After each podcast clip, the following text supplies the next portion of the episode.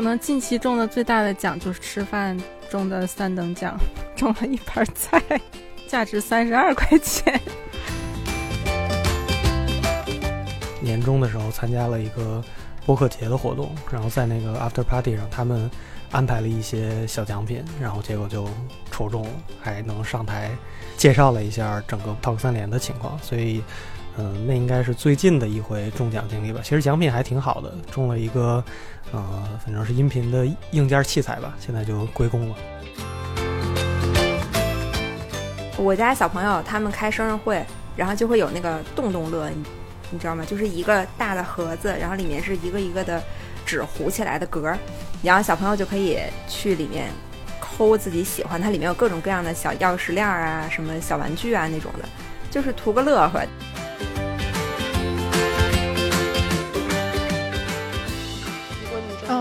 中了一千万，那是先交税，然后把钱全部存到银行里，每天只收利息。对，每天只收利息。中奖中了一千万呀，嗯，我觉得得拿出一部分给爸妈养老，然后一部分用来买房，还有一部分用来存储。为什么那么多人喜欢买彩票？因为我们想一夜暴富。我觉得买彩票其实有点像开盲盒的那种心态。我觉得大家可能是因为对自己本身不抱希望，所以把希望寄托在买彩票这个事儿上。毕竟彩票也是有中奖概率的嘛。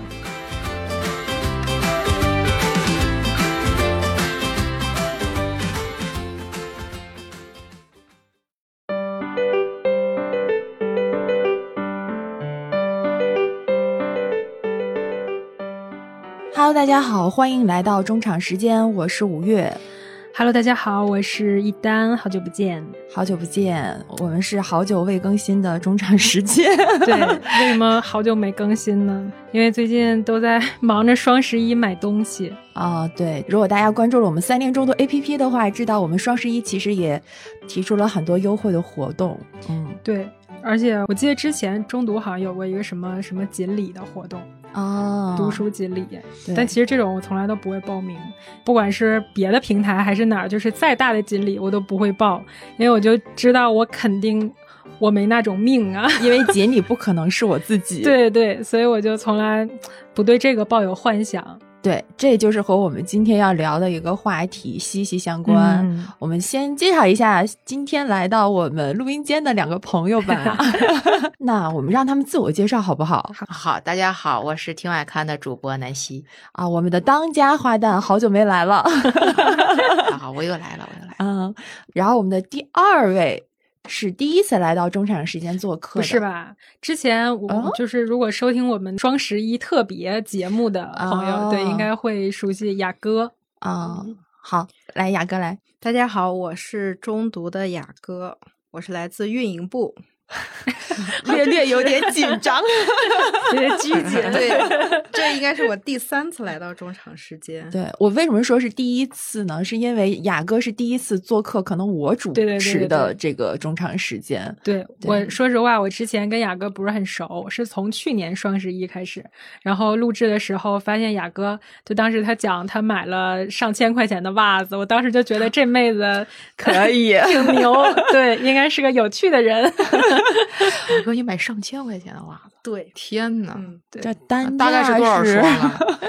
他也得有两百双以上了吧？今年双十一的时候，雅哥说他已经转战，今年开始买鞋了。对。然后那个雨婷说了一句我印象特别深的话，他说：“我发现你就特别爱在脚上下功夫。”真是。对，今年买了四五双，双十一的时候就是不能委屈自己的脚。我买东西喜欢囤。就是买什么都是，你看南希眼神已经开始变了，开始帮你算账了。对，对我今年双十一啥也没买，一分钱没花。好，回到我们今天要聊的这个话题啊，就是我们想要聊一聊中奖这个事儿。其实一个是跟双十一我们觉得稍微搭点关系，还有一个就是也是前两天我在微博上看到了一个热搜的话题，他说叫做如果你中奖了五千万，你会立刻选择辞职吗？我记得我当时看到这个之后，我就发给了一丹，然后我们就说：“哎，咱们可以讨论一下这个事情。”对我当时，我觉得我应该跟现在想法是一样的，就是中五千万，我是绝对不会辞职的，就是因为中了五千万才不会辞职。因为原本你还觉得我在这打工，我工作，我苦哈哈的一天，我就是为了糊口。但是你有了五千万，你想，你兜里一下子这个底气就不一样了。我就觉得我来工作，对我 不至于。哎，你心里会不会想说，我要是哪天心情不好，我可以把这买下来？但你一下就有了我走的自由，然后我来打工是给你面儿，那个心态是不一样的。原本可能觉得自己是一个被动的打工人，但现在就是一个主动的事业女强人。雅哥呢？我也不会。我可能心态也会有变化，就会谁心态不变化？我就会觉得，哎呀，我都中了五千万了，我要是辞职了，我干嘛呀？天天就没事儿干，然后可能就拿着去买东西，就去花花花花花，然后很快就没了。对，那我还不如来上班，给自己找点事儿。嗯，对，我会有这种心态。对，嗯，觉得怕无聊是不是？对，因为我怕你一下拿这么多钱，你完全不知道该怎么，就像是那种小孩一下拿到很多钱就开始胡花，对，很快就花完了。就咱都是有理智的成年人了。对，但你一上班你就知道钱来的不容易 每一分都要好好珍惜。那这跟我前两天看那个财富杂志上面说的那个就差不多。嗯，财富专家就建议说，你最好是。比如说，你要是那个中这奖了，就之前有一个人，他们报道是美国，就前两天中了二十亿美元哦，二十亿，然后二十亿美元，二十亿美元，然后他做的决策就是他直接去那个比弗利山庄去买大豪宅，嗯，其实也不错，咱要觉得他买房产了，买豪车了也行，是吧？因为他买的也是优质资产。但是这个人呢，就住的他不住在那儿，他就有可能他住在东海岸，或者是就离得比较远。他就为了买而买，对，他也想说，我也得买吧，我总得那个牛吧，我得花点是吧？我但我也不瞎花是吧？我也不买毒品什么的，我就买那个房产吧。然后这个时候专家就说，但是他那个这种房屋的那个运营的费用就会特别高，就你之后维护它。他买那个有一个房子是两千五百多万的房子，然后他那每年运营费是一百万左右。嗯，然后就这个专家认为说，你这个决策就因为他不是像说那种富人，就是他的那个收入还是不停的滚滚往上来，是吧？嗯，他是那种就是一笔两二二十亿完活儿，那你的这个钱怎么办呢？他们的建议就是你。如果你中奖的话，最好就是现在也不要辞职，什么事儿都不要干，让自己冷静下来，就去接受这 个信息，就告诉自己啊，我确实中奖了，对，对，就消化一下，消化个一年到半年、一年这样，就知道自己真正想怎么花。对对对，还有好多人是，就是我之前没有上股市，我就直接入市吧，我去那个买大宗商品这种的那种，去拜去了。对对对，然后 就是建议就是不要冲动行事，就是放松放松 放松心情，就是接受自己中奖这个事儿。哎，我我之前也看到一个外刊，就是类似的，就是说当一个人中奖了之后要怎么办。然后我中间那些记不清，就他也有很多举例论述什么的。最后他就落在了说，建议你去做一些情感性的投资，就是你把这钱花在一些就是对你的情感上比较有帮助的事情，比如说你可以去投资一些精神类的。精神精神方面的，开个冥想班儿，对，或者是他他就说那个，比如说你看书或者和家人在一块儿的时间，你就比你那个拿这钱出去，比如说酒吧或者去哪儿待一晚上强。然后类似的就是你拿这钱，比如说你去跟你的最亲爱的家人去一个特别特别贵的地方旅个游什么的，都比你拿这个钱出去就是各种消费。但是这个可能，对对，这这可能在现实生活中没有比较级。但是如果真的你中了这个奖，还是精神性的或者说情感类的投资比较值一些。嗯嗯，对。我突然想到，我做这期节目之前查到了一个资料，就是也是美国，他们不是有一个强力球嘛，就是类似于咱们，对对对，强力球它那个奖金就特别特别的高。对对对。呃，然后之前是查到说有一个中了三亿。美金的一个人。然后他当时是因为中了这个大奖，后来就改变了自己的人生。但他后面的那个轨迹其实不是特别好。他这个人是之前他就在一个建筑公司的总裁当了十二年，所以他其实本身已经积累了很多的财富。嗯，已经积累了超过一千六百万的美金的资产。哇塞！然后他其实已经很不错了。对嗯对，然后他中奖的契机其实也非常的偶然，他就是在超市停下来吃早餐的时候，给自己的汽车加油，就顺手买了一个一百块钱美元的彩票。嗯然后他中了三亿美金了之后，他其实是把他的钱分了几部分，然后比如说他有一部分是捐给了教堂，然后他还建立了自己的基金会，然后还捐赠给当初他买彩票的便利店的那个收银员一套房子。哇天对，一辆车和四万四千美金的支票，他就觉得那个人是他的一个贵人幸运，对贵人啊、幸运之神。然后还有一部分就是这个就不太好了，就是他大量的在赌场还有脱衣舞俱乐部花钱。还有一些就赠予了自己的亲友财物，然后除此之外，这里边有特别吊诡的是，他平时有一个大量携带现金的习惯，他就、就是零三年的时候，他说那个小偷就从他车里偷走了五十四万的美金，哇，对，就相当于他其实中了这个奖金了之后，他有一部分在我们看来是用于正途，但有一部分其实是用于歧途，但是结果。后面就是他的不幸就开始出现了，就是他孙女儿的男友在他家服用过量毒品身亡啊，然后后来他的女儿也抑郁去世啊，然后还有他的家中又失火，房屋完全被烧毁，就是类似于这样，到最后最后他就是无家可归。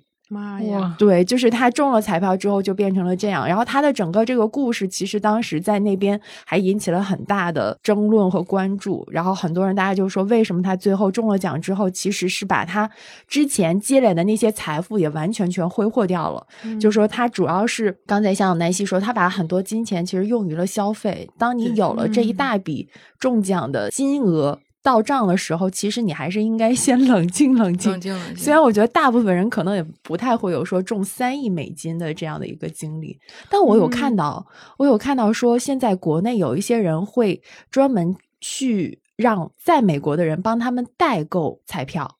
哦，啊、呃，就是代购这个强力球，因为它的奖金特别高嘛。对对说现在好像还有一个六亿美金的那个没有开出来，就我觉得可能这就是一种赌徒心态了。嗯、确实，好像就心理学上有说，就是人的行为嘛，行为主义的那个流派就会一直强调人的行为是被各种东西强化的。然后其中有一个就是说，像彩票啦，或者大家如果去过游戏厅那种赌金币啊，然后什么什么那种，都叫变比强化，嗯、就是变比强化。就是你知道它之后会出现这么一个事儿，但是你不知道多久会出现这个事儿，然后这个就其实会让人特别的着迷。对，我觉得嗯大了到这种什么双色球、强乐透，嗯、然后小的到我觉得我们小的时候就那种买什么一块钱几毛钱的那种糖，它有的时候里边可能会有各种的卡，嗯、或者是说能刮出来多少钱。我记得我小的时候第一次中奖就是。好像是两块钱的一个什么小零食啊，它里面最高金额是能划出二十块钱。然后我当时真的就买这个东西，可能买了十袋儿。当时所有人不都是一摞一摞买嘛？因为你这样中奖的概率比较高嘛。我好像买了一个星期，真的中了二十块钱，就我印象特别特别深。那还挺有诚信的这个商家啊，不是，那他肯定要拿那个卡，然后去兑换嘛。哦，兑对换对对对对对对，去换嘛。然后这是我印象印象中中的第一笔大钱，上小学的时候。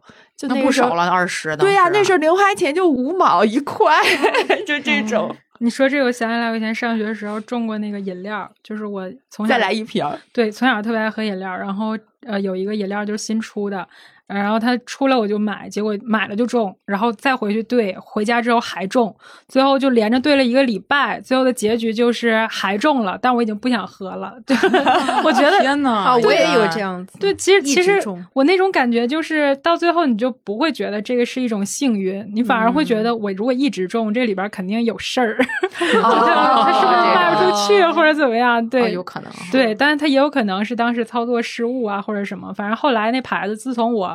那次之后，我就再也没见过这牌子了，可能赔光了。雅哥有什么以前的中奖经历吗？啊，我记得我们以前去参加一个活动，就是在寒暑假的时候，就小朋友一起比赛什么的。我们那个奖品是一个那时候小时候特别喜欢那种，你们有那种彩笔吗？嗯，它是分十二色，嗯啊，四十八、三十六、哦九十六、一百零二。你要是拥有那个最多的，你就是最牛逼的人，当时。当时我记得一等奖是那个九十六色，好像是，就是这么大一盒，一打开就感觉特别酷炫，我就中了那个，然后当时特别快乐。结果有一个比我小的孩子，他没中，他就一直在哭哭哭。然后呢，我妈就把我的彩笔给他了。哦，对，太窒息了，这个。就说他比你小，然后他又一直哭说一个彩笔没关系，然后就把我的那我记得特别深刻的那个九十六色的那个大彩笔盒，然后就给那小孩了，然后那小男孩瞬间不哭了，然后该我哭了，那你怎么办？就没有啊。然后后后面出去，我妈给我买了个四十八色的，那个心情不一样。对，所以我记得特别深刻。我当时就中了那个奖，我特别高兴。就是关键是一个天上一个地下，瞬间就给打到那个什么，就是那种你中了奖和别人买给你的那个感觉是不一样的。对呀、对嗯你会觉得运气一下到了我自己的身上。对对，然后别的小朋友都那种羡慕的眼神看着你，感觉特别爽。对，哎所以中奖不是中奖本身，它可能带来对对对很多对额外的那种情绪，妈妈的这种行为不值得提倡。对，挺多的。我以前嗯也有过一次，就是跟着那种保险公司。组织的 什么出去摘草莓啊什么的，然后我就跟着一块儿，也不花钱嘛，嗯、然后他路上就会为了让大家气氛活络起来，然后就会组织抽奖什么的，然后抽中了一组就是最大奖好像也就是一套银子的东西，银币还是什么的那种纪念币还是什么的，反正就是稍微有点价值，也不是特别多。然后当时因为我我外甥女儿就是在里边是最小的小朋友，就让她帮着抽，然后她就随便挑了一个号码，然后正好是我，就是当时我本来觉得还挺幸运的，结果后来。我外甥女儿的奶奶就一直说啊，这是你外甥女儿给你选中的什么？我说那给他了，就也给出去了。我就发现好像中奖这事儿就，他有的时候就不是你自己一个人的事儿，就很难会偷偷摸摸的自己偷摸中个奖。嗯，嗯南希呢？中过啥大奖吗？我就是从小就是，比如那时候就是体育场，有时候他们会体育场举办什么各种活动，比如说呃卖冰箱的，然后这种的、哦卖彩电的这种的哦，然后我就说我们举办个活动吧，让大家来抽奖吧这种的。嗯一般我爸我妈就把我抱去了，然后就说抽吧抽吧。我一般抽都是就是最大那个奖，就是绝了，每次都是就是一抽抽了一冰箱，但那冰箱吧，说真的也不好看。这是一种呢，还有一种就后来其实上学的时候也总是抽到奖，就比如就是大家每年那个年会到最后的时候，就是大家举办什么联欢会什么那种，嗯什么元旦什么，其实那时候是不希望自己抽到奖的，为啥？因为每个学生都发一号是吧？那学生发一号，你这时候你就其他人也不认识，你就说哎，那联欢晚会，那我去吧，去吃点东西，看看长得好看的人是吧？长得帅的去看，然后也没有捯饬自己是吧？这时候你叭又抽着一个奖，还就得得上台上台，哎，上来上来，这人这抽一千号的人谁？我就上去了。就对啦，就他，就是他，就是这种感觉，你知道那个心情就是啊，就是我，就是我。但是，但是那个奖就也不是大冰箱，就是一什么小本儿什么的，对，就总是能抽着这种东西。中奖体质。哦，对，哎，那嗯你会不会，比如说一去抽奖的话，你自己心里暗暗的就会觉得说，啊，有可能我又中了，你会有这种感觉吗对，其实是有的。哦，这真的就是传说中的中奖体质。对，这会不会是一种心理暗示啊？我觉得也不是，大家都这么暗示，大家都暗示，对就是我，对就是我。应该是我。然后哦，果然不是我。估计也有一些人觉得我我不行，我不行，对我有可能。我我也会那样嗯。我觉得我就是这种感觉，因为我和我妈，我们俩一起去商场，嗯商场不经常有那种活动吗？你买够，比如三百、五百块钱，他会给你几个票，然后你就可以去抽。嗯每一次我和我妈去商场，我妈每一次抽的都比我抽的好。我一抽，我就自己想说，哦，估计可能又是纪念奖。哎，果然就是纪念奖。我妈每一次抽二等奖、三等奖，有一次还抽一等奖。就是这样，就我都不知道为什么，是因为有我的衬托吗？还是什么？我妈也是，就我们家搬了新家之后，什么空气炸锅，还有电压力锅，都是她抽奖抽到的。哇，对，都是很这个很实用啊，这种的这种就很好啊。其实我就我就发现哦，他原来还有这样的一面。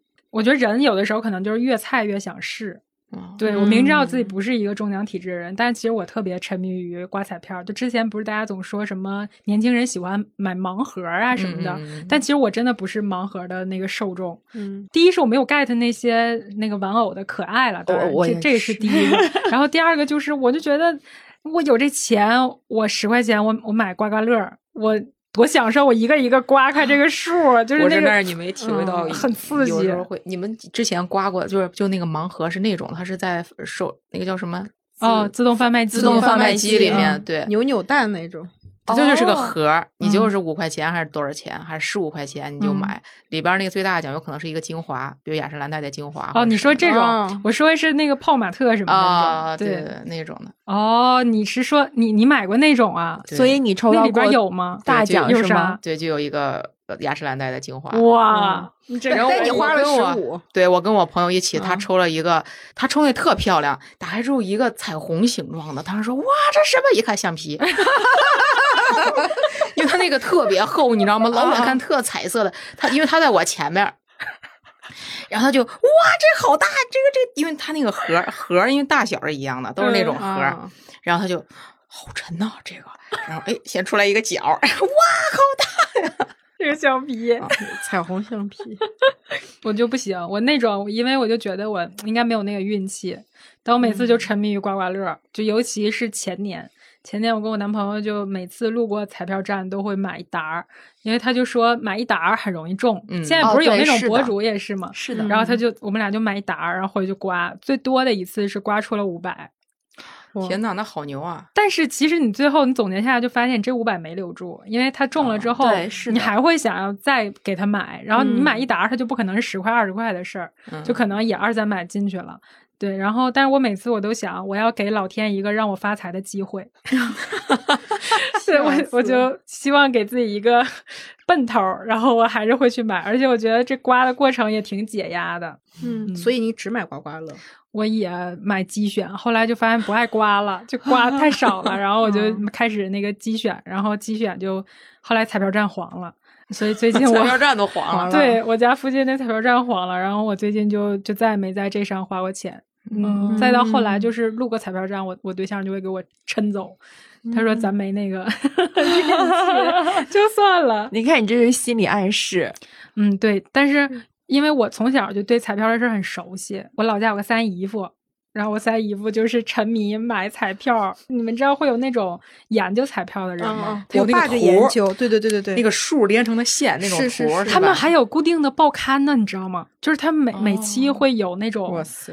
分析的那种是吗？不光是分析，它有点像暗语。嗯，对，就是它会里边有一个诗啊什么的，然后你就根据它这个猜，就是像黑话一样。然后它就会有一个那种专门的报纸。我之前看我三姨他们买过，然后他们就 一整个屋的人在那研究说这句诗有可能代表的是几号，就就是那种。然后我三姨夫就是年年从我很小的时候他就开始买，但是现在反正。我也没有看到中了吗？应该即使中也是最多也就是对几千的那种，不可能中出来几万。嗯，我爸就研究，我记得特别深，就应该桌子这么长的这种，就那种像图谱一样。然后就是他会这样画线，然后猜大概概率，其实就是一个概率，对，他会猜。然后，但是他买的中其实还挺多的。哇，他买这个原因是因为他有一次买菜，然后人家找了两块钱，他说那两块钱你买个彩票吧，结果他就随便打完之后就中了两千还是多少，然后他从那之后就开启了他的这个 呃买买彩票之旅，他就会每天在那算算算算算完之后吃完饭去遛弯就去买一个五块十块二十五十这样，然后他一般都能中，但是就中个一两千几百这样。那也不错啊，但他现在不买了，怎么了？他说他懒得算了，已经。哦，这种就不是幸不幸运的事儿，这有点涉及到那个那个计算什么统计学的那一部分。对，所以他现在就不买了。那雅哥你呢？你自己是属于这种中奖体质的人吗？呃，我会中，但是我没有中那种大奖，大奖比较少，就是呃，我只要参加，我都能中奖。但我有个心态，我如果这次比如抽奖之前，我会在想，说，哎呀，我特别特别想抽这个奖，比如说这一等奖或者二等奖，我特别喜欢，我就想说，哎呀，快让我中，快让我中，结果就没中。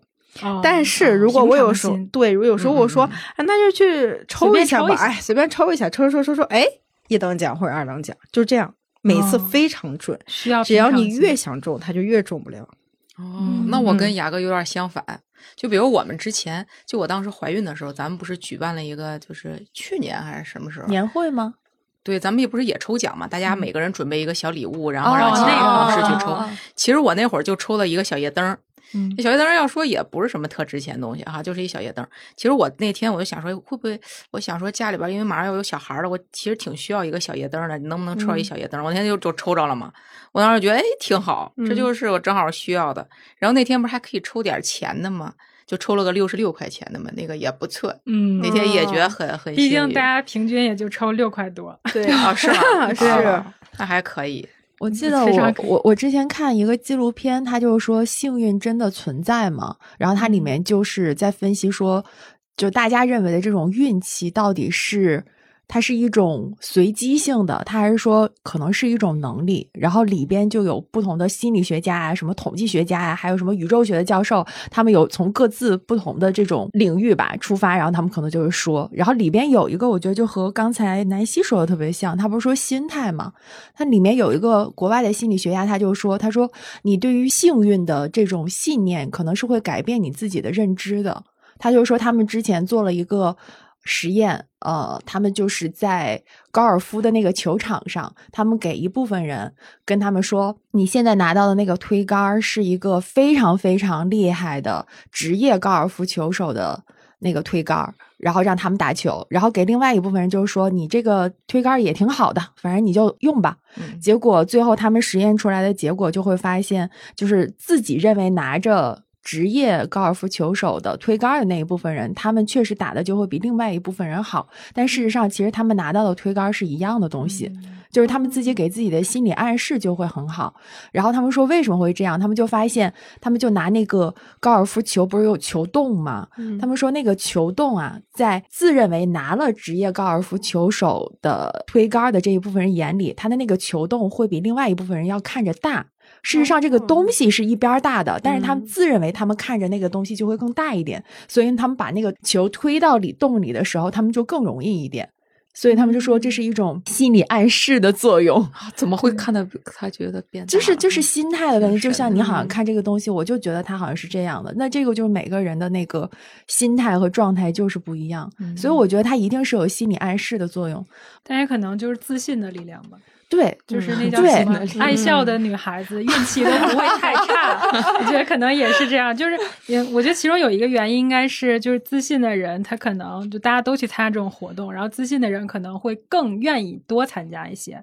那么相应的，他可能这个概率来说。如果大家中奖概率其实都差不多，然后他自信，他参加的多，然后他可能中的次数就会比别人多一些。而且当他就算没中的时候，就比如说我们南希老师，就算他不中，其实这事儿在他那儿应该也很快就过去了，他不会觉得是我不幸运。对，所以就是可能记得的都是比较好的那个那个那个时候。所以我觉得这可能是，就是如果我们能用科学解释的话，我觉得这应该是其中一个原因。对，大家可能都会看自己想要关注的那一部分东西嘛。对，但就是可能，比如说我们就是对于好的和不好都记得比较清，或者有一部分人可能专门就记自己没中奖的时候，那就会对他的那个自信造成很大的那个打击。那他之后可能遇到这种情况，他就觉得啊，我也不是了，嗯，所以就对他的那个那个相当于中奖的概率就停留在之前他没中那几次，嗯，对。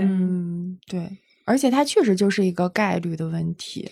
对，我觉得是有概率的问题，所以我还是会买彩票的。就是 我还是会觉得这个，嗯，并不能就我我相信那些中那个大奖的人，肯定也不是经常中大奖，他可能也就是对吧？最后一次买了，然后咣就中了那个最大那个。哎，这中奖这个里边有没有什么经济学的对窍门或者是什么之类？我前两天看一个外刊，上面说的是，如果是那个 Powerball 的话，他们推荐是不要买七号。买三十一号以后的那些书。哎，这个跟为啥那个西方的不是反了吗？他们不是 Lucky Seven 什么的？我不知道，反正就我就看到这个标题，然后我又往往里头看了一些，嗯、就里里头就很虚。反正这篇报道这么说，嗯，对。但是我觉得从那个，嗯，我们当时教授会说，就是如果你被花盆砸中的话的那个几率，中奖的几率比这个几率还要小很多。嗯，然后我这两天查那个资料，说是《时代周刊》就是八月七号吧，就说那个你一个人一生当中被雷电击中的那个呃概率是一万五千三百分之一。然后如果啊这个人他买了八十年彩票，八十年彩票每周呢买五次，那就是周一到周五你都买啊，买了五次。然后你中奖的这个几率，中奖一次就是你就是中那种百万级的那种哈，中奖的这几率比刚才说那个被雷电击中那几率还低，就到这种程度，就是特别低。因为我觉得彩票是被设计出来的嘛，嗯，就是设计彩票的人肯定不希望你中，对，嗯，对他肯定不希望你中，但是还需要有人中，那不能五十年了这彩票没人中过奖，你说谁买呢？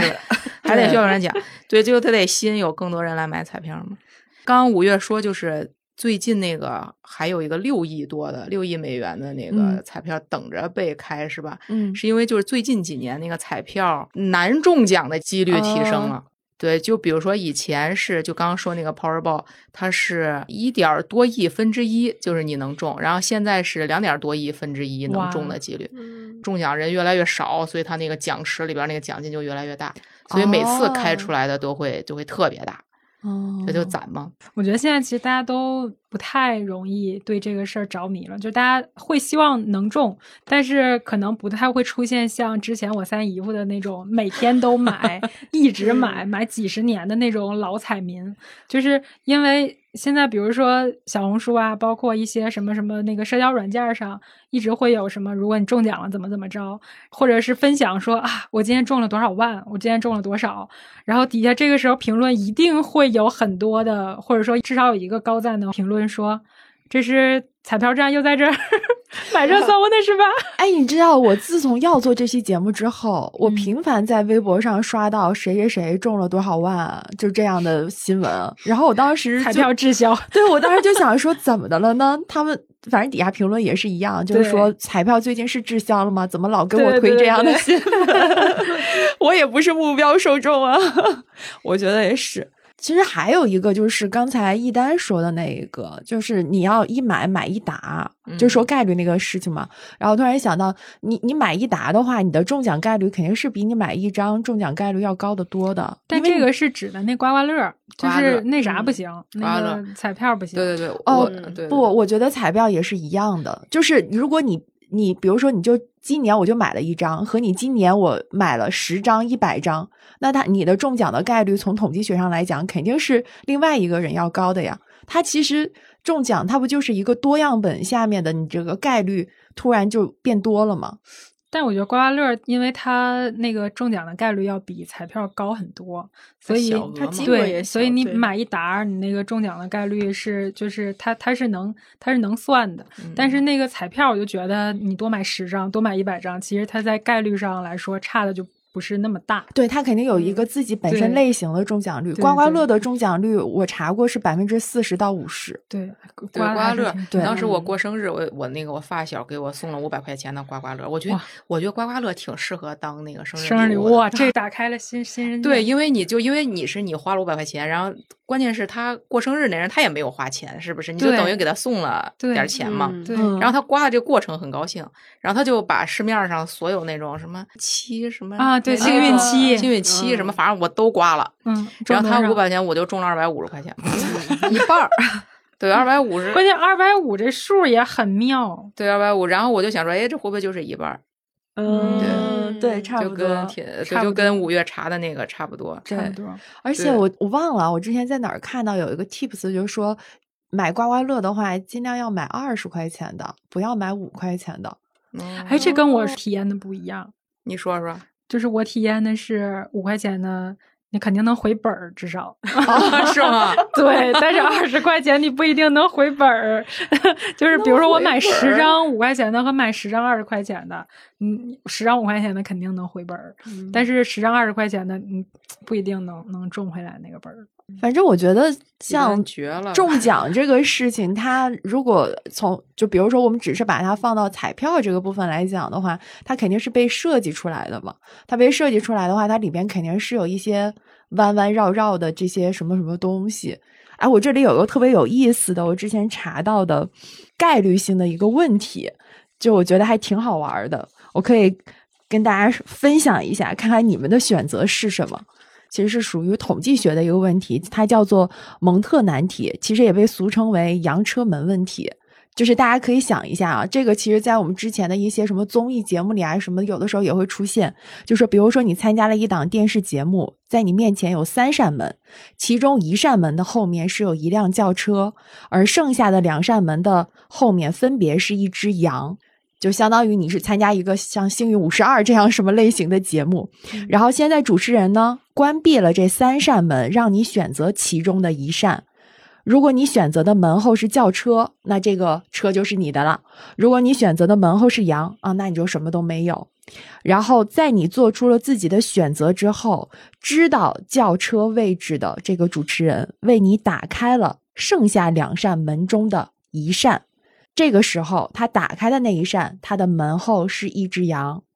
然后这个时候，主持人就跟你说：“你现在还有一次选择的机会。你现在呢，是坚持自己的决定，还是选择未打开的另一扇门？”大家可以想一想，你们怎么选，自己的概率才是最高的。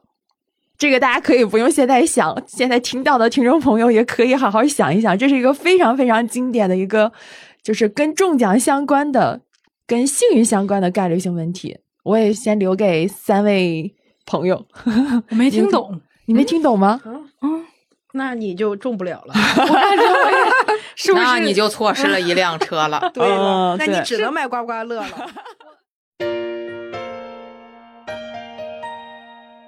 他们现在不都说年轻人在买醉和买包之间选择了买刮刮乐？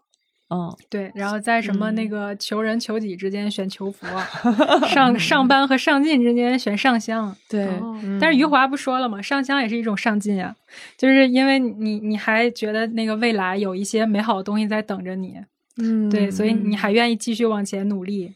这也是一种上进，对，所以我觉得抛出咱们前面说了那么多，就大家想要为中奖，可能你又算概率啊，又算什么之外，其实我觉得现在大部分年轻人买个刮刮乐，其实主要就是为了解压，就跟送给南希那个刮刮乐的那个彩票一样，对。就当时拿到这个礼物的时候，我是因为我当时正好请了产假嘛，在家里边我已经待了。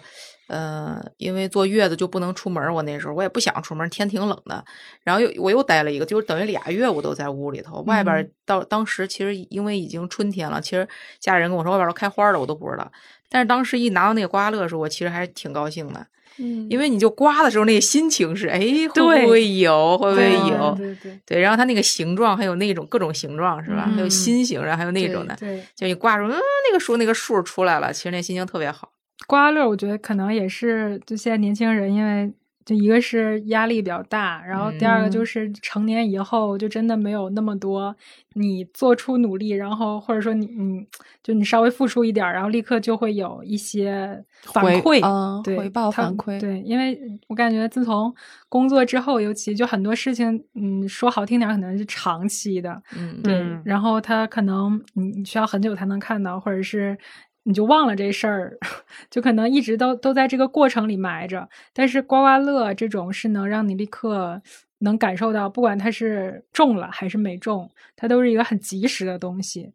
我我觉得它和前一阵子就是包括现在也在火的抽盲盒呀什么这些，其实我觉得道理大同小异，基本都是一样的。我觉得现在大家还是需要生活里面可能有一点那种小小的。刺激，小小的那种小失控的感觉。哎，我在我在刮的这个时候，我能体会到里边的那种快乐。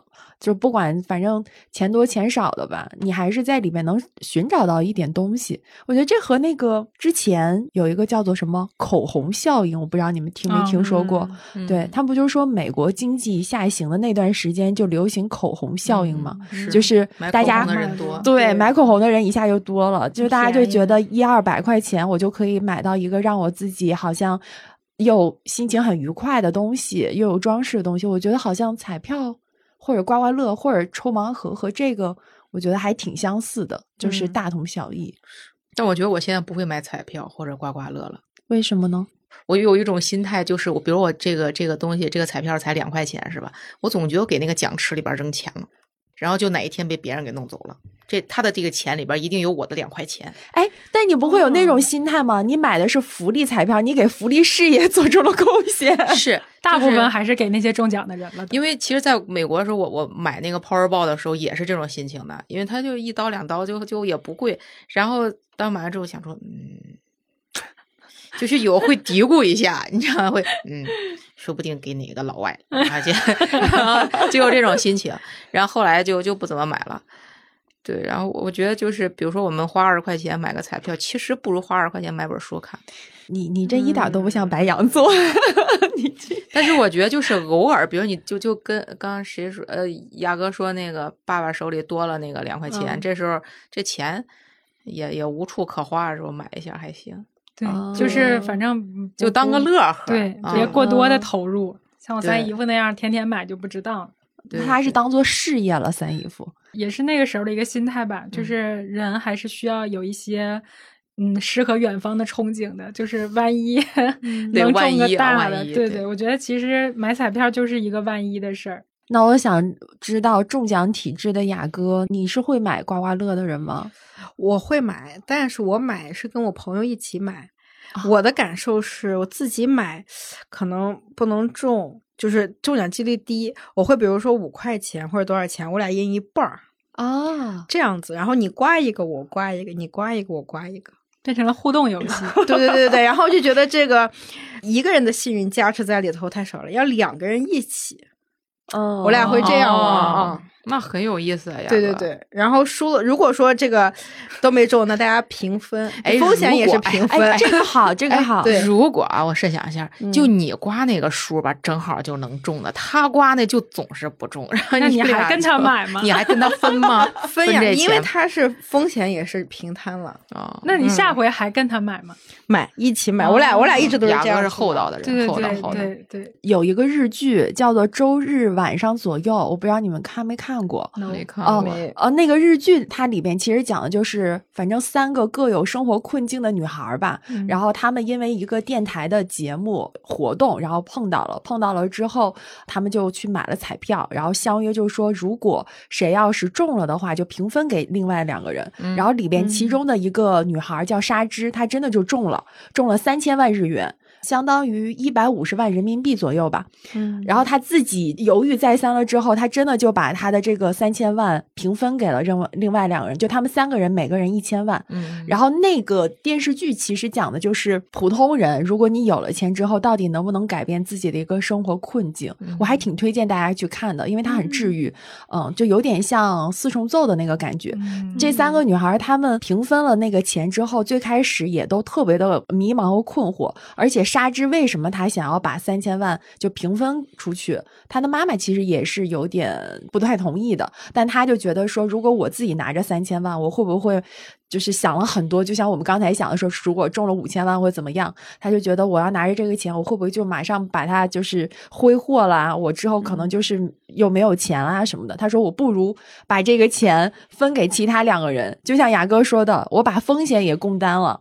然后他们三个人后来是拿这个钱一起开了一个咖啡馆，哦，就直接把他们三个人的所有的就是生活啊，全部都改变了。嗯嗯，我我我觉得这个还挺有意思。就是中奖，我们好像现在一想这个词，就觉得应该是一个好运的词，但是其实有的时候中奖它并不一定只是好的事情。也有可能我们有时候碰到一些不好的事儿，大家也会说啊，我怎么就中奖了？就是你的好运、你的幸运和你的风险，它他们两个的比例一直都是百分之五十、百分之五十的。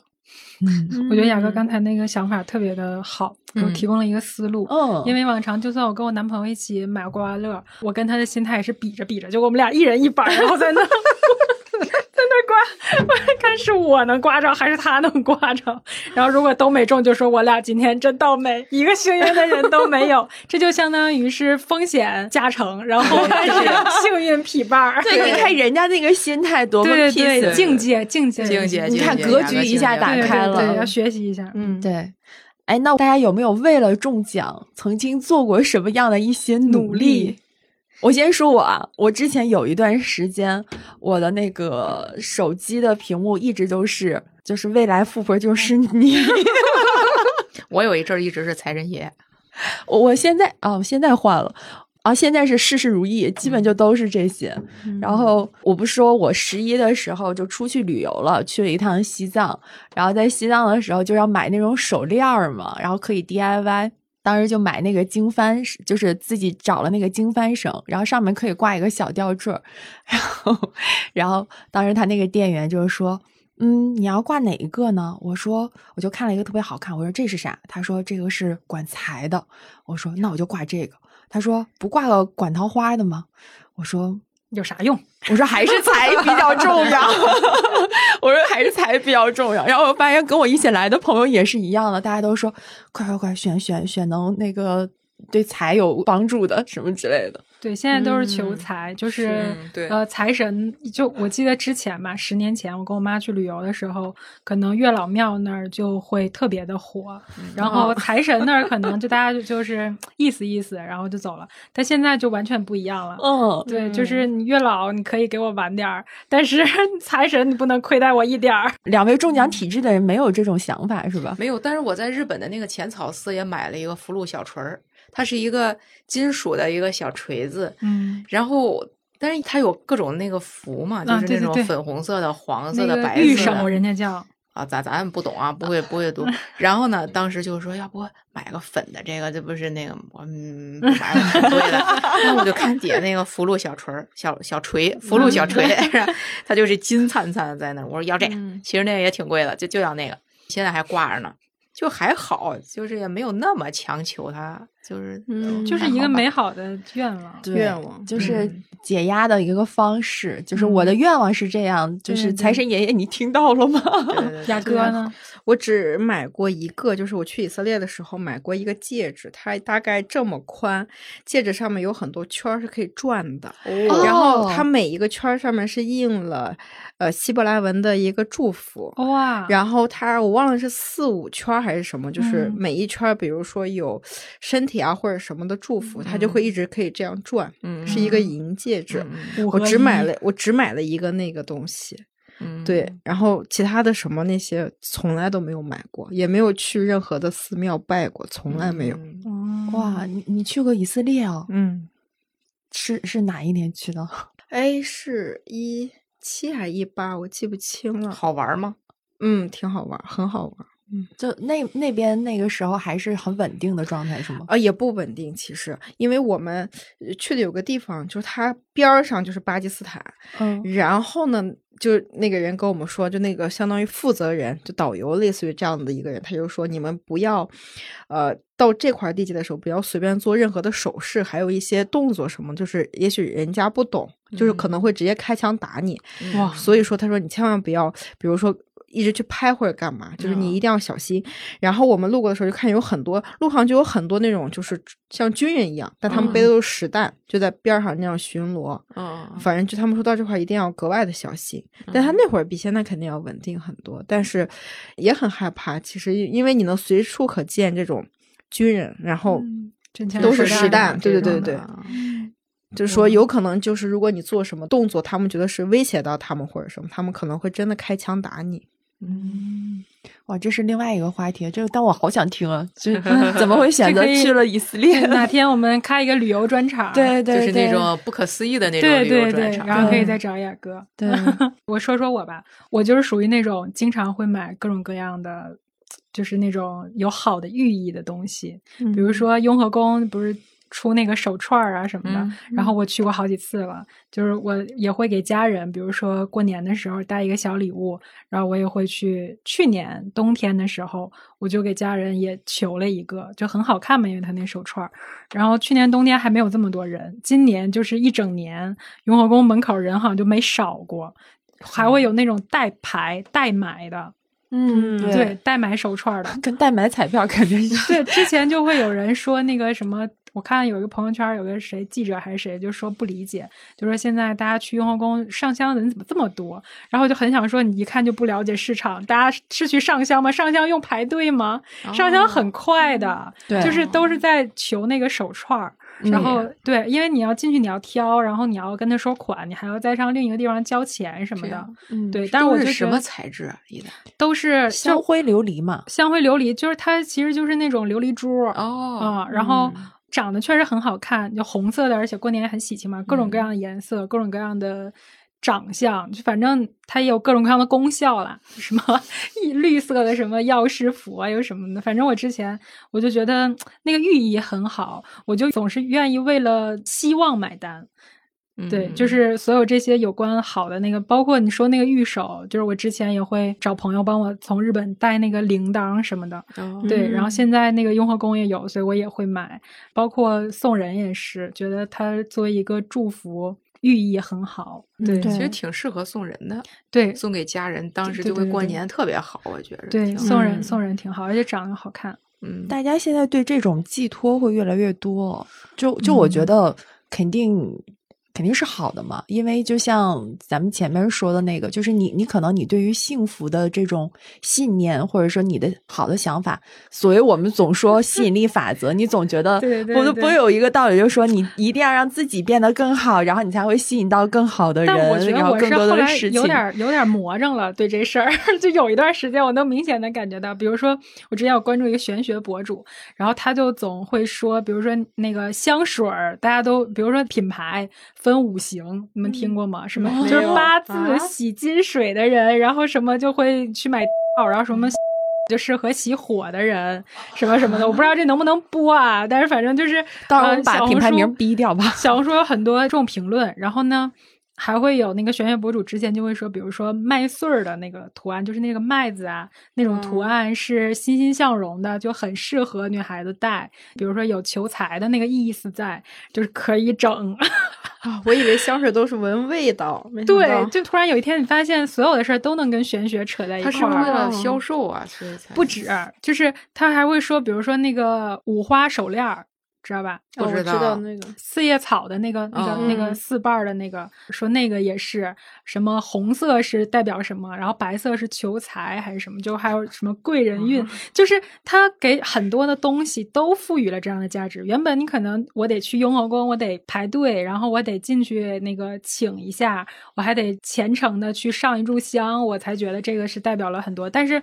当这些东西渗透到你的生活里，就说你选花纹的时候，你就别选那些乱七八糟，你就选那个带麦穗儿的，就说明你可能要发财了什么。就这个时候，你就会忍不住的，就比如说我，我再在其他的花纹里选的时候，我肯定就会觉得被它影响。对我心里就会有一个声音说：“那你得选麦子的呀，你不想发财吗？” 然后我就经过了一段时间之后，我就觉得自己完全被那个东西快要掌握了，然后我就现在反而是有点儿。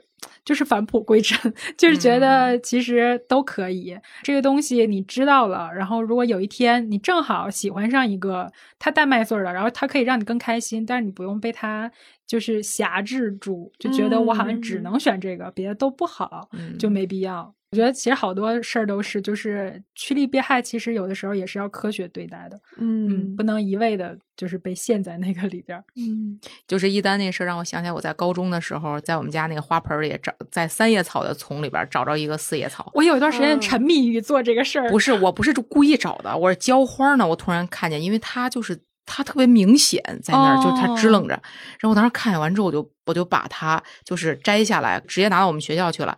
我就跟我们生物老师说：“我说老师，你看我找着一个四叶草，是不是很幸运？”我们 我们当时我们老我们老师说：“你先让我拿着，我上课跟大家说一声。”然后他他就是一老北京，等着啊，然后 到时上课，然后同志们啊，大家都看看，这就是四叶草啊。我说一下啊，四叶草就是基因突变，没别的，就是就是突变啊，没有别的啊，跟你们幸不幸运没有任何关系，看见吗？四个瓣，完事儿啊。好，下边咱继续讲，就是其实我当时被他治愈了这个事儿。啊，你是被治愈哪个郁呀？郁闷的郁还是在这之前被治愈了？对我之前，我就在这两件事都都把我给治愈了，不是治郁闷了啊，就是都把我给就是觉得很很高兴。就刚开始我发现我哇塞，我要幸运了，对对对，我也不知道我我怎么，我就觉得我 牛了，这这一下这学期咱怎么着，是不是是不是得牛了？然后老师说完之后，我当时就觉得。那个草跟我们花盆里所有的草其实一样的，对，就它只是大自然中它就是那么有一个概率，它就是突变了。就是大家喜欢把小概率的事情命名为幸运，对对对。所以，但是它就是它，但是你要放到把它放到大自然里面，它就是一个嗯也很普通的一件事儿。对对对。所以我当时听完之后，我觉得老师的那个态度其实很明显。就你们不要把一个东西说的它很神或者它怎样，它就是一个很普通的事情，然后它也都是在所有的科学范畴里面都在里头。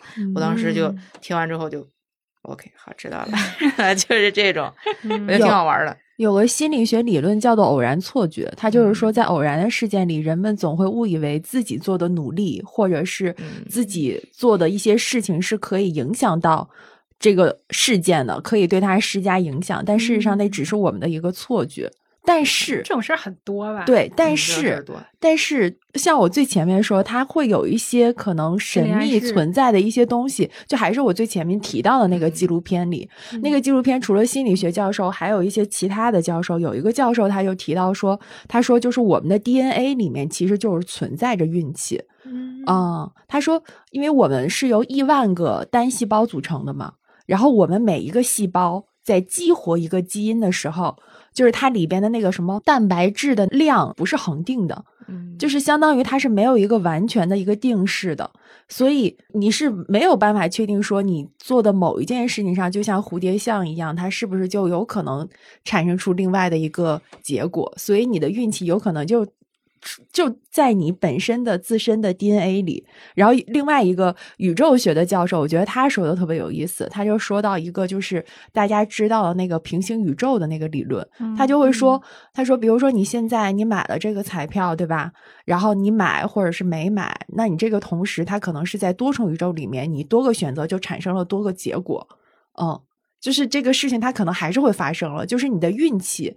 并不是我们所想的，说啊，这个天哪，突然有一个大运就到我的身上，然后我是不是怎么怎么样？但他可能你你在另外的一个平行的你自己不知道的一个宇宙里，你你在那个宇宙里，你可能是没有中奖的。我平常没中，是因为那个宇宙里边他中。对对对对对对对，他是这个理论。有一个我过得好就 行。对对对对对对，牺牲一个我，成 全另一个我。对，成全平行宇宙中对成全千万个口袋宇宙中的我。我 说这个怪吓人的 关键别的宇宙我种完了之后，他不可能继续那啥了呀，分给你。对呀，对，嗯，这哎，前段时间有一个什么电影是蜘蛛侠的那个电影吗？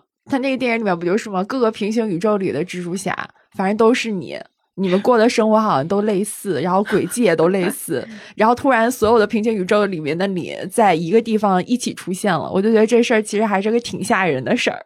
嗯，我那天看到一个话挺治愈的，他就说你这辈子最幸运的事儿就是你已经来到这个世界上了，因为上亿个精子一起争夺那一个出生的机会，但是你赢了，然后你已经降生在这个宇宙中了，已经是最幸运的事儿了。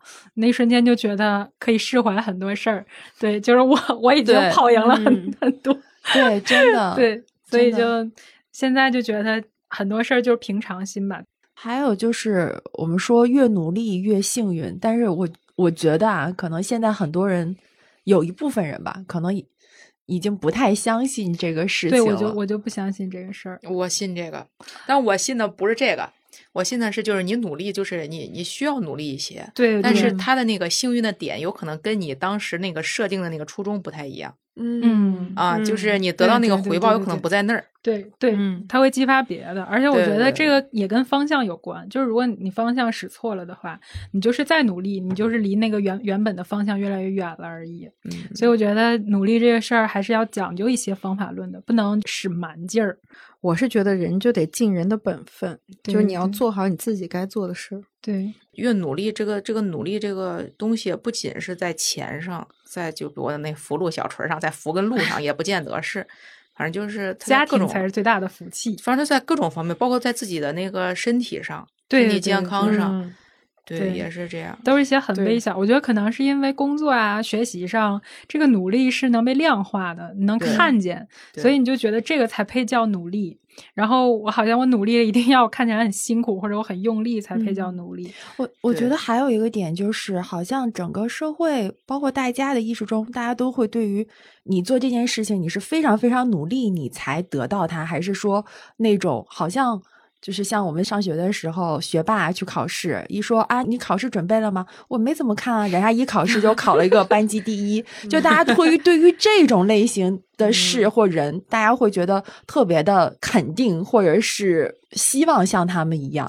但是相反，对于特别特别努力在做这个事情的人，大家就会觉得你好像努力的有点笨拙，然后努力的笨拙的人，大家就觉得好像你就不大会是那个大的好的运气降临在你身上。大家都希望自己成为那个好像努力的不太费劲的人，但是我又同时有运气，然后。我们好像从一些媒体或者是一些什么名人传记上看到的一些人，他们的一些经历好像就都是这样的人，他们好像不费吹灰之力就又同时拥有了运气，当然也有一点点努力，就是可能有一点幸存者偏差吧，我不知道，就是我觉得可能现在大众就嗯是会把努力和运气这俩事儿，就是给它对立着看，就觉得你不努力获得了，你就是运气；然后你努力了获得了，就是应该的。然后我们今天所说的一切的中奖呀什么的，都是相当于不用你努力就能得到的。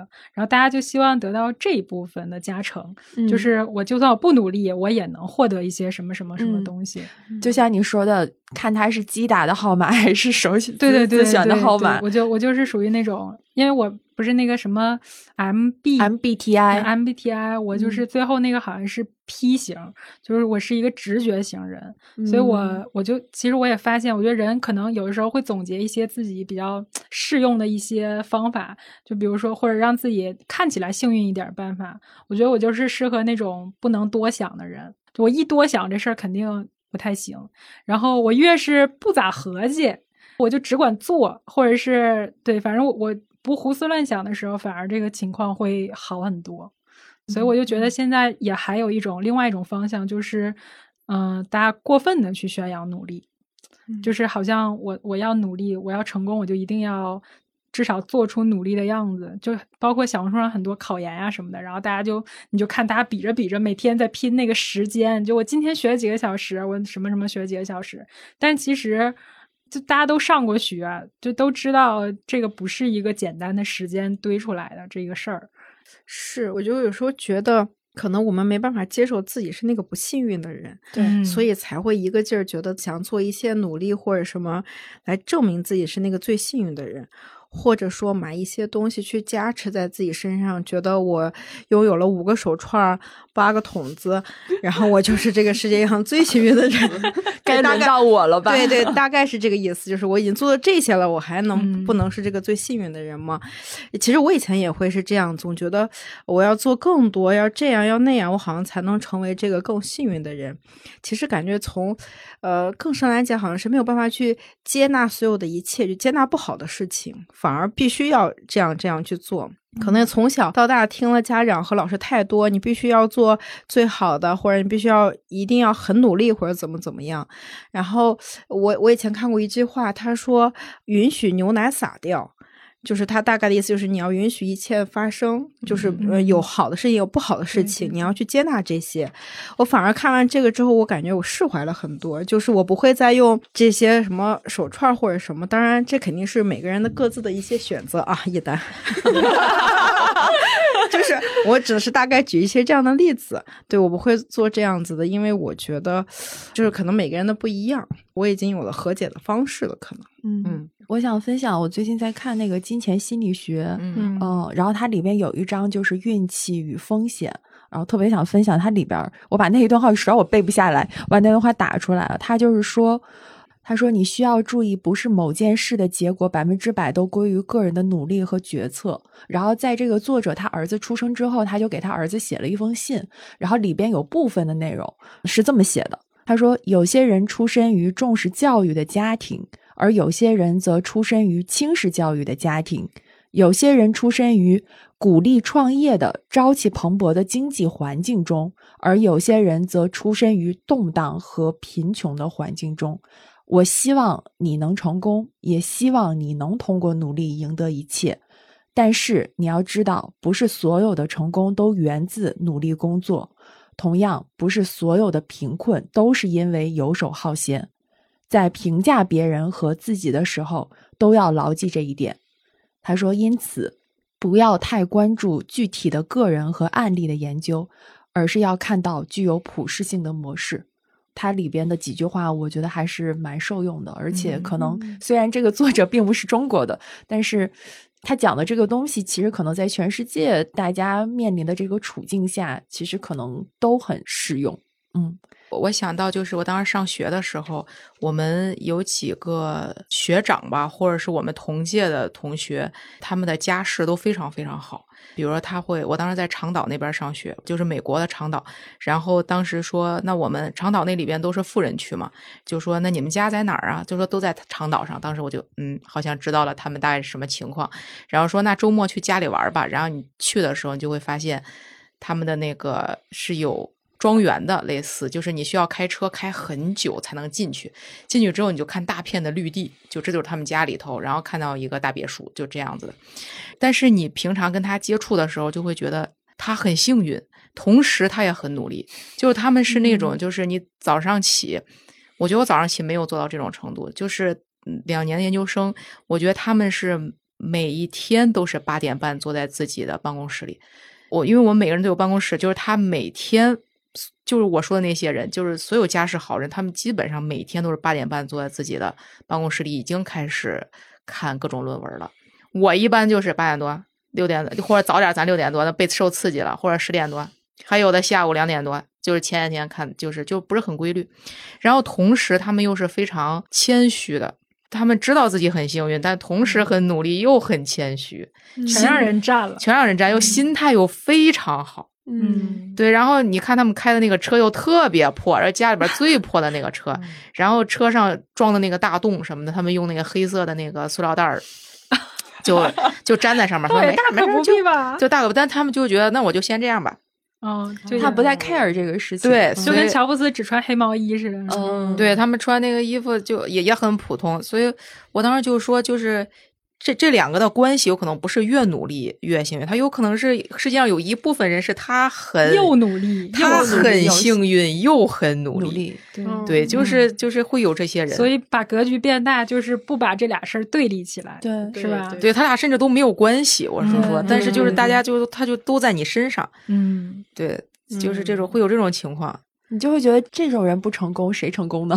对他们就是就是会有这种人，所以我就觉得我们也不用太去局限说我是啥人，是吧？其实我们都可以变成任何一个人的。对对对，那个对挺好玩的。这个好，好，那我们这一期节目就是这样。我们的中场时间也在小宇宙、喜马拉雅、网易云音乐和苹果播客上线。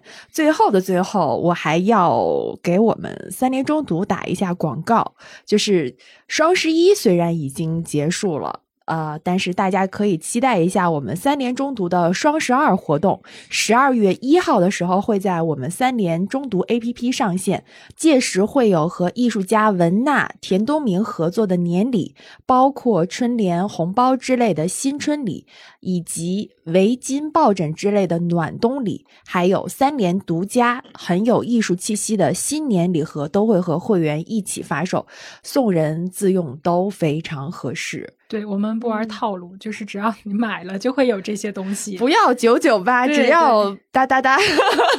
我也不知道多少钱。好，那我们这期节目就是这样，谢谢雅哥，谢谢南希。好，谢谢大家。对，希望大家可以在评论区分享你的幸运经历，或者跟我们聊一聊，如果你中了。五千万的话，你会怎么处理这笔钱？对，然后马上也要新的一年了嘛，也希望大家新的一年也能中奖。对，这期节目就希望大家一起来沾沾喜气，分享一下自己的中奖经历吧。好，我们拜拜，拜拜。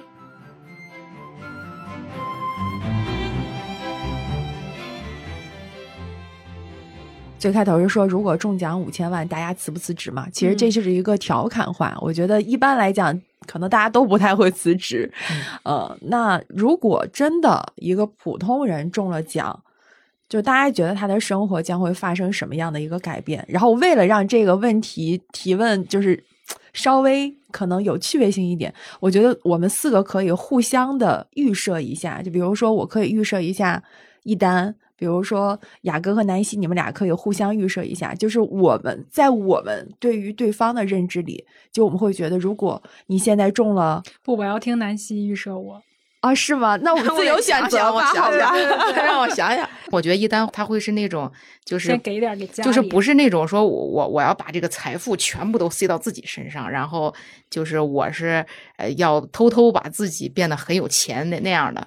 我觉得一丹会想说，我我用这个钱能做点儿，嗯，什么能有利于我身边的人的事情，甚至我觉得一丹都有可能会捐一点儿给希望工程。对，我那天认真的想过这件事儿。对你太了解我了，我就想，如果我中一百万，我捐多少？然后我中一千万，我捐多少？嗯，我中五千万，我得捐多少？我心里才能平衡。对，因为钱，我觉得钱在一丹那儿，不管这个钱它有多大，比如一丹他中了两个亿。或者说他重是那种级别的，是吧？几几十个、二十亿美金，就刚刚咱们说的那个，就是他这个钱都是一单去达到某些，就怎么说？就是他是不是一单的目的？就是钱，不是说我是为了挣钱而挣钱，对，是像是一个工具，像是一个小锥子，你去把一些你原本有可能觉得这个事情做起来很难，然后他现在这个锥子变得更锋利了，你就把它给。帮你的生活又添砖加瓦的这么一个小工具，我觉得是，嗯，对，还可以帮到别人。对对，就是钱在一丹那儿没有那么的把你的眼睛都给遮住的那种东西。对，我没想到你这么了解我，我懂你意思。对，就那种感觉。对我，我我想象南希有钱了，就是我第一个想到俩字儿就是投资。我觉得他应该会。把这个钱就是让他无限的给他 滚起来，钱钱滚钱哈。对对，就是可能之前想就看好的很多投资，然后因为现在大环境不是特别好，可能不是那么敢下手。嗯，哎，这钱来了之后，迅速就投。而且我觉得应该是南希，因为我觉得他是比较稳的人，所以应该比如说你到手五千万，剩四千万。交完税之后啊，然后那个给大家给大家科普一下，就是有百分之二十的意外所得税啊，得交税，五千万得交一千万税，然后剩比如说四千万就都捐完之后，乱七八糟的，然后三千多万，他可能会留个一些保本儿的，就是这些是存起来，然后去存一个比较。差不多中风险、中低风险的那种，就就专利率就完了。然后剩下的可能就是会特别勇敢的给它撒出去。对对对，靠利率还活着。对对对，剩下的就就勇敢的投出去。我觉得是会是这样。如果有那么一天的话，请。带上我，我我很信得过你。对，一 丹就说到我，我就是这么想的。嗯，对，看来我俩都比较了解对方。对对对，我有可能比一丹会说前面再加一丢，就因为这个钱也不少，我有可能会找一个就是正儿八经的顾问。嗯，对对对对，然后我还会再了解一下遗产的这个问题啊，对，就很全面了。对对对，就是还有一些法律的，就，你是认真想过的。税务法、税务律师，就如果刚刚刚才那个五月说这个问题的时候，我就想说啊，就其实这个这样会比较对这个钱比较妥善嘛。对，嗯，真的是认真考虑，你这一点都不像白羊座学经济学的，天呐，专业素养在的。嗯，哎呀，我和雅哥我俩互相，我第一次在节目里见面，就是没事，放心大胆的说。我觉得你如果中了这个钱，你肯定会先给父母花。然后你最后会留下来给自己，然后。可能你也不会那种大买特买，你可能会给父母，比如说换个房子或者换个车，类似于这样的之后，然后剩下的，比如说给自己买个什么什么之类的，然后剩下大部分还是存起来，存的一个定期或者什么，你还是会花的像就现在一样，你不会像那种一下子出去夸夸夸刷卡，夸夸夸去买，你肯定是这样。因为我记得有一次我听，哎是播客还是什么，你讲说你给你爸买了辆车嘛，哦，然后我在想说，这姑娘也太。孝顺了吧？对，他说他呃攒钱，然后最后给那个过年还是什么时候说给爸爸买了一辆车。我当时觉得这孩子也太好了，然后自己攒钱给父母买辆车。所以我想，你要是真的有这么多钱，你肯定会去换给父母换个更好的房子呀，然后也许再换一辆更好的车呀，然后给父母就是生活打点的非常好呀，然后再给自己再添一些东西，然后再存起来，还然后就还是这样过日子。对 我。我跟你说，我我真的，我真的都人家背后听你节目了。我为啥惭愧？我应该高兴啊！人家听我节目，回回来。不是，他确实是我第一次主持的时候他来嘛。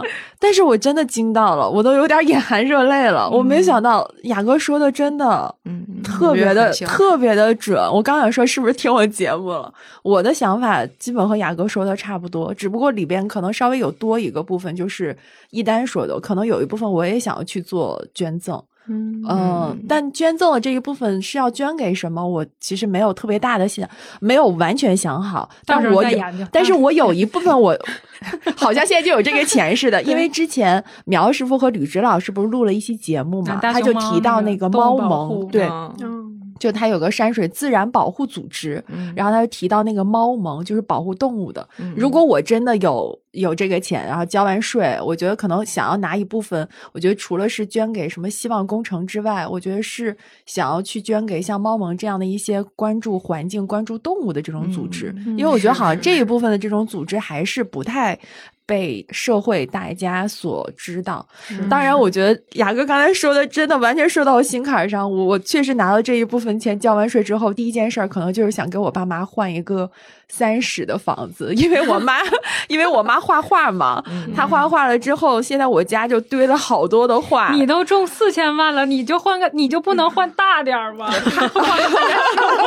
你咋不敢做梦呢？不，不是，我觉得够用就行。屋子这种太大了，其实还不聚气。那个，对对对，风水师傅都说了嘛，对对对，就是够用就行。我想插一句啊，就之前有有一个人卖那个多尔衮的房子，在那个哦，故宫故宫边。几亿，对，然后一点几亿。当时我我对象正在看，然后我说咱买吗？他说：“哎呀，这个房子有点缺点。”我说：“怎么没有地铁吗？” 他说：“你咋知道的？” 他说。共享单车也不好停，而且在胡同里，你可能隔音啊什么的也不太好。不是关键，我说我说我俩都要买一点几亿房，研究共享单车不好停，这辈子买不上。太逗了，你这就好像就是你说中中多少钱，然后我不舍得买别墅，因为谁收拾呀？对呀，是那个道理。雇个人呀，就这么有钱了。还有一部分肯定也是想要找个理财顾问管一下咱这。钱钱生钱是吧？对这个，如果大家真的有在听，有认真的想，就跟我们一块儿想说之后中奖了怎么样？我觉得这个是最有参考价值的，就是理财顾问。对，这个可能就大家可能日常现在不一定每个人都需要都用到了，但是它是可以作为备选的。我觉得，嗯，从经济学这这个来说，还是很很重要的。对，咱咱这期节目主打一个沾沾喜气，对对，理智的沾喜气儿。我我要说一下雅哥的，但是我很惭愧，因为我跟雅哥我们俩平时也没有啥太多的交流，我完全只是凭直觉来想。嗯，我们可以补充吗？嗯啊，对，你们俩咱们仨一起来嘛。对对，我我的感觉是，我觉得。雅哥拿到这部分钱，扣掉税之后，应该也是有一部分要去做理财。就他肯定也是一个很稳的人，就是但这一部分理财会不会，比如也买一个 房子呢？比如买一个北京的房子，先给自己是吧，换一下这个环境啊什么的。我觉得这是很重要的一部分。还有一部分，我觉得。我觉得雅哥会环游世界，就是拿一部分钱出去，就是到各个很有，就是比如说刚才说以色列那种，可能不是那种大众的旅行目的地，但是很有对很有价值，在一起啊。咱这这屋里同时四个人都中这两个亿，四个五千万，两亿了已经。对对对，这奖池已经堆到两亿了。这个这个这个这个录音间已经疯了，已经做不下去了。我们现在谈的是两亿的生意了，朋友们。哎，其实我自己还真没想过。就没有没有像你们想的如此细致，还要请个什么法务什么之类的这样子，没有戏了。就是突然面对这个，你不得 职业素养啊？对对对对，我没想过，我可能也是想给父母换换好房子，然后好车这样子的。嗯，然后呢，剩下的我可能也放到那个。理财对啊，然后然后可能我会规划好，比如说他每个月或者每年的分红是多少，他能不能 cover 住所有的这些花销？对，然后你上班这不就你零花钱吗？哎呀，那我就买东西就会更那个什么 天天买袜子。对，然后动不动说我在这待不舒服，买下来。对，就会就会这样，就会可能。嗯，就会那种，呃，带父母去 shopping，我会想要有一部分钱是可以，就是那种放纵着，你想怎么花就怎么花这样子的钱。对我还有一部分，就像南希说的，嗯，会去给有帮助的人或者需要的人，可能会拿出百分之十，不少哦。对对对，因为呃，我的感受就是，你能拥有这个，它不是就是给你去挥霍的，它一定是让你去帮助别人的。对，嗯对对对对对。而且他之前不是有那个说法吗？就是如果你要中了大奖的话，你是一定要拿出一部分钱去做一些好事善事的，因为要不然就怕被对玄学的角度。可能美国人不信这个，但但咱中国人，咱这泱泱 大国，这个传统文化是吧？就跟你捡了钱，你一定要花对，赶紧花出去。嗯，哦，这样捡钱要花出去，捡钱说必须得花，要不就交给警察叔叔。对。